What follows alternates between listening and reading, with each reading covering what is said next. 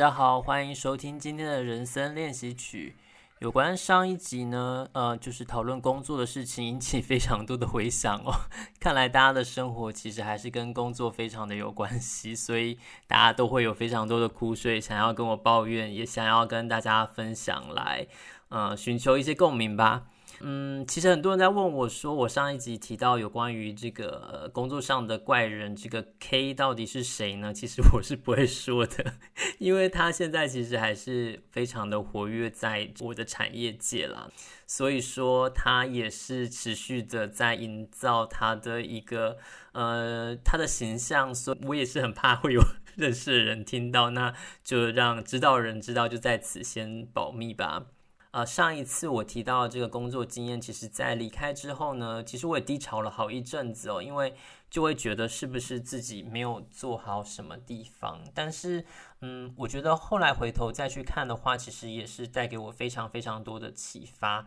第一个，我觉得想要跟大家分享的部分就是，嗯，有关像刚刚我提到的 K，他是非常会去营造他的人设。就是他的人物的设定，大家听得懂“人设”这个词，不熟的人都会觉得他非常的精明干练。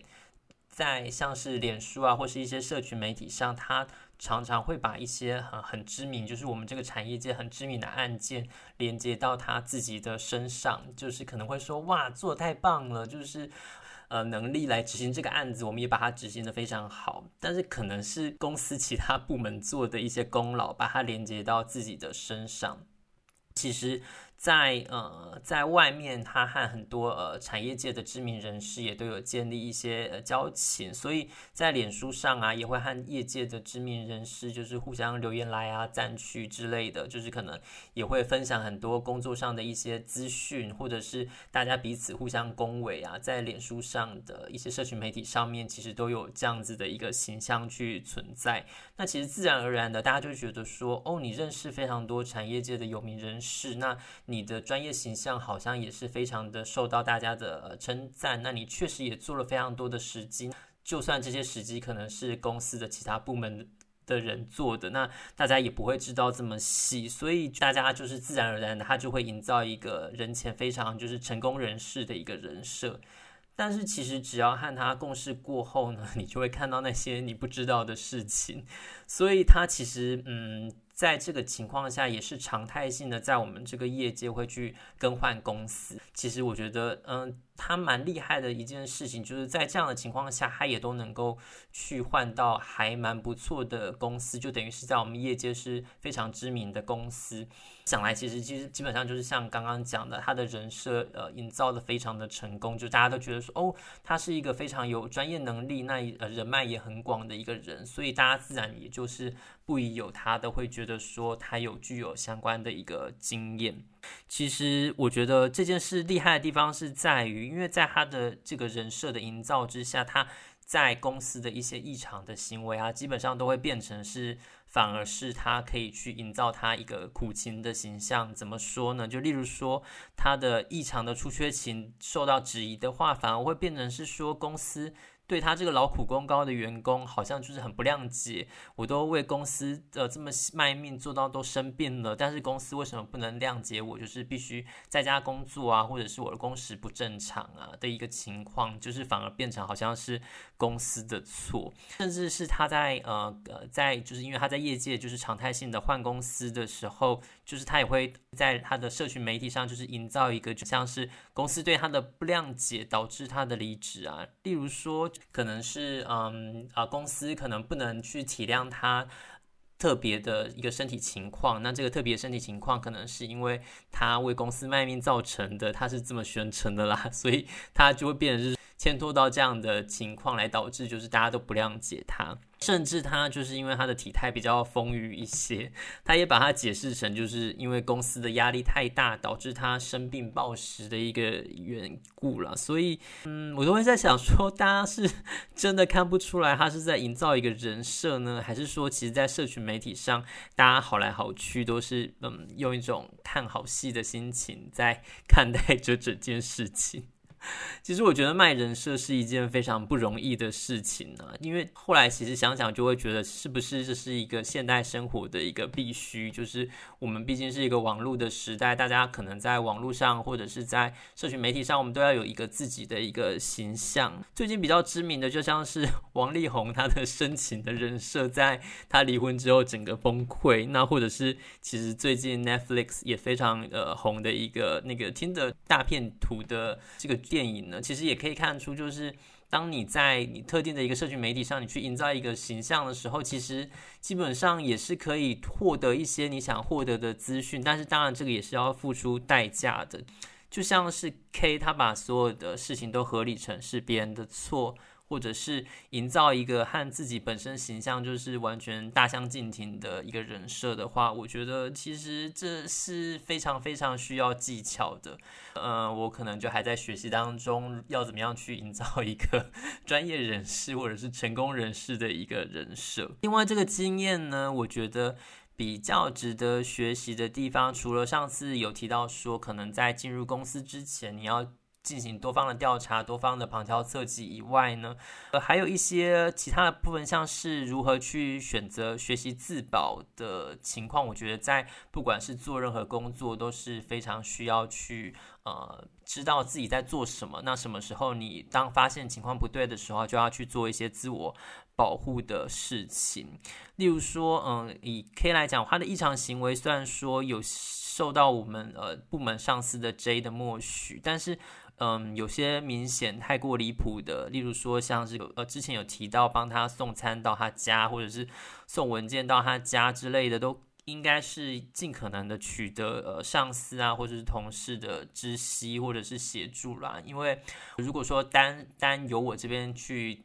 整个承受的话，其实最后就是会变成好像就是我跟他之间的事情。那大家当然不会站在我这个新进员工这边，只是如果说这件事情可以分摊成我们呃部门里面大家都可以去协助的话，我或许他会比较能够发挥一点保护的效果。我记得其实有一次我好嗯送文件到他家的时候，他直接叫我说按电铃上去，就是把他送到他的房间。那其实那时候我非常非常的惊恐。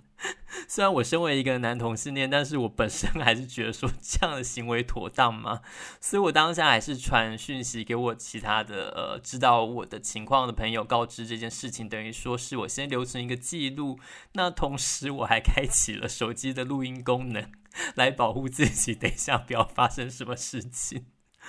其实，在同事要做到这样叠对叠的一个状况，其实也是非常非常的搞笑，但是。嗯，在当下，我现在回想起来，其实当下也是非常的惊恐，也会很害怕会不会发生一些非常戏剧性的事情。毕竟在当下没有呃外送、没有 Foodpanda、没有 Uber 的时代，我都已经做到了帮他送餐到府了。我不知道接下来是不是还要帮他外送一些帮他肩颈按摩的服务之类的。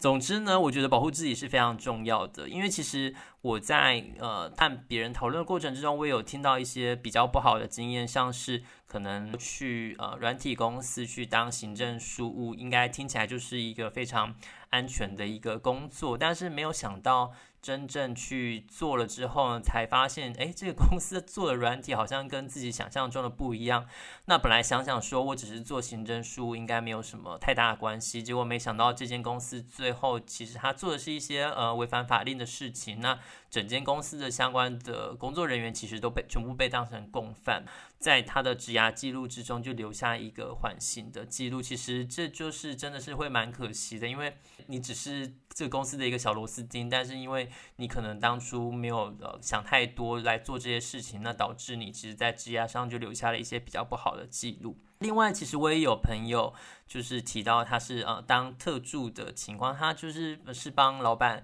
负责做各种杂事，那也包含就是可能要当他的司机啊等等的。其实老板在他的口中说起来，真的是一个蛮不讨喜的人。有一次，他的一个比较印象深刻的经验，就是他在路上，呃，跟老板一起出去的时候呢，结果老板突然被路人追杀，就拿刀要砍他之类。他下意识的时候，就是还是去保护了老板。现在想想，真的是非常的不值得，应该是还是要以保护自己为先啦。其实，在这样的情况之下，我觉得不管是什么样的状况，还是要懂得如何去自保，还才是最重要、第一优先的事情。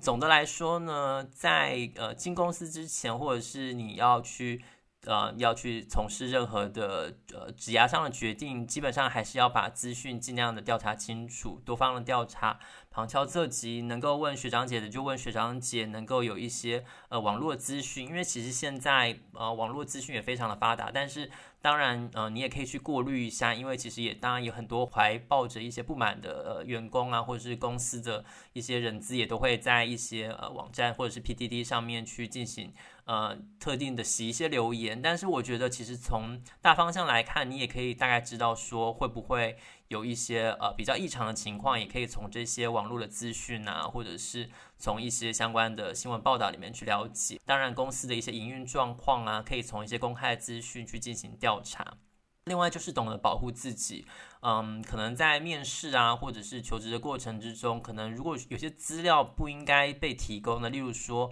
是自己比较私密的，甚至是一些要留存一些呃。会涉及到诈骗，像是被变成人头账户，或者是说会要你先缴一些什么保证金之类的这些情况，我觉得这都是当发现当下就应该要警铃大作的一个情况啦。